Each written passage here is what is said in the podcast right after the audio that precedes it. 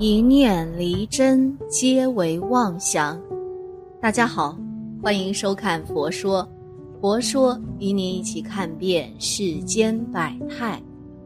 年仅四十岁的艺人艾诚意外身亡，目前艾诚的妻子王彤正与家属配合处理亡夫的身后事。八月十八日，据媒体方面的最新消息透露。王彤在得知老公离世之后，他整个人已经处于瘫痪的状态，精神状态几乎不能自己。艾诚突然的离世令无数圈内人为其惋惜。天王吴宗宪听到消息之后称：“不要开这种玩笑啦，自己上个月才和他一起录制综艺，他很开心呢，对生活完全没有问题。”是爱成为亲弟弟的黄国伦表示无法接受啊！此前还和他聊人生理想，他怎么就突然离开了呢？四十岁的爱成尸体被发现的时候，已经是从泸州捷运站共构大楼地面，在大楼三号出口的位置。据警方透露，当时爱成的遗体已经四分五裂，当场就已经离世了。而就其离世的原因，据艾诚身边的好友透露，他在几天前就整个人颓废不堪，这与他半年亏损五百多万有关系。艾诚经营了好几家餐饮店，但受到瘟疫的影响，他在短时间内亏损高达百万。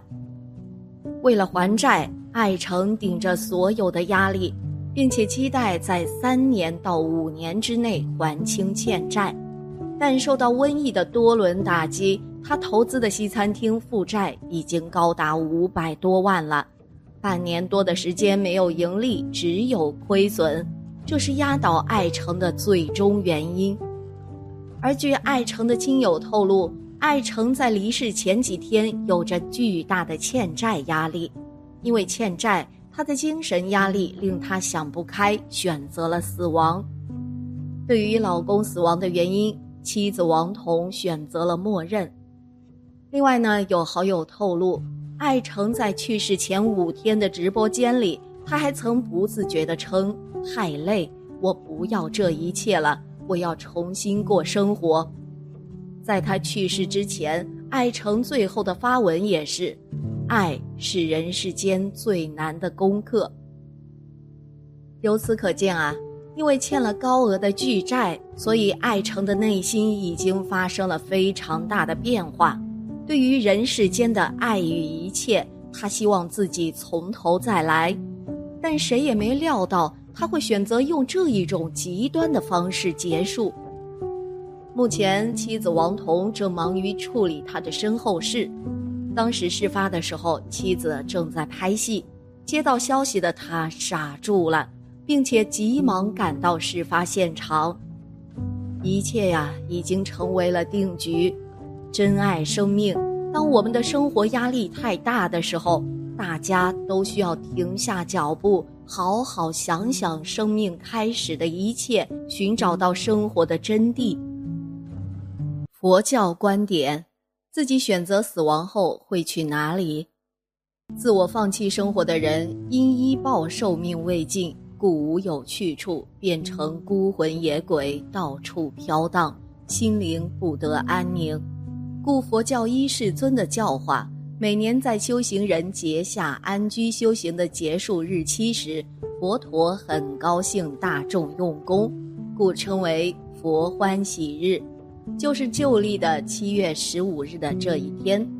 后来佛教徒就在这天佛欢喜日时大做供养法会。以斋僧来做功德，同时在整个七月份天天做法会，施食给这些孤魂野鬼，并让他们能闻经听法，改造他们的新意念，不要有痛苦的觉受。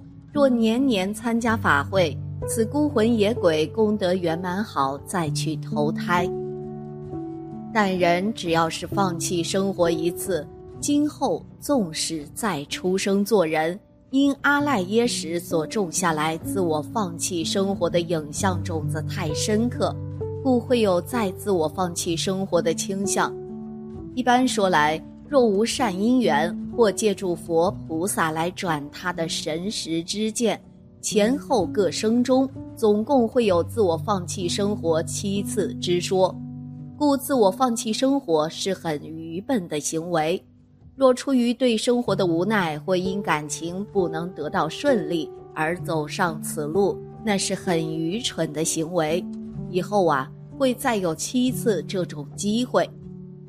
但也有一种看起来是自己放弃生活死亡，其实是他前一世的冤亲债主来索命，故意控制他的新意念，教唆他放弃的。因人的无知，就会以为这个念头是我的。整天被灌输一些自我放弃以解脱的念头，最后也因而走上此路。这种呢是因缘果报的一类，当然死后还是孤魂野鬼一个。佛陀说：“苦如影随形，不可避免。苦伴随我们的生活，伴随我们的一生。”从我们呱呱坠地起，我们就踏上了苦难的旅途，因为我们的旅途的终点不是风景的更加绚丽和生命的更加喜悦，而是死亡。这个结局令人恐惧又无可奈何。有句话呀，叫“上天有好生之德”，说的并不是当我们就要经历危难时，上天就会出手救我们。那样就是有十个上天也救不过这大千世界芸芸众生啊！也不是说当你要伤害别人时，上天会让你感动不做坏事，因为你不是上天，上天也不知道有没有你的存在。再者，如果上天能感动众生，世间就不会有那么多的恶了。他说的是。上天为了让众生活着，所以给众生设置了很多苦难。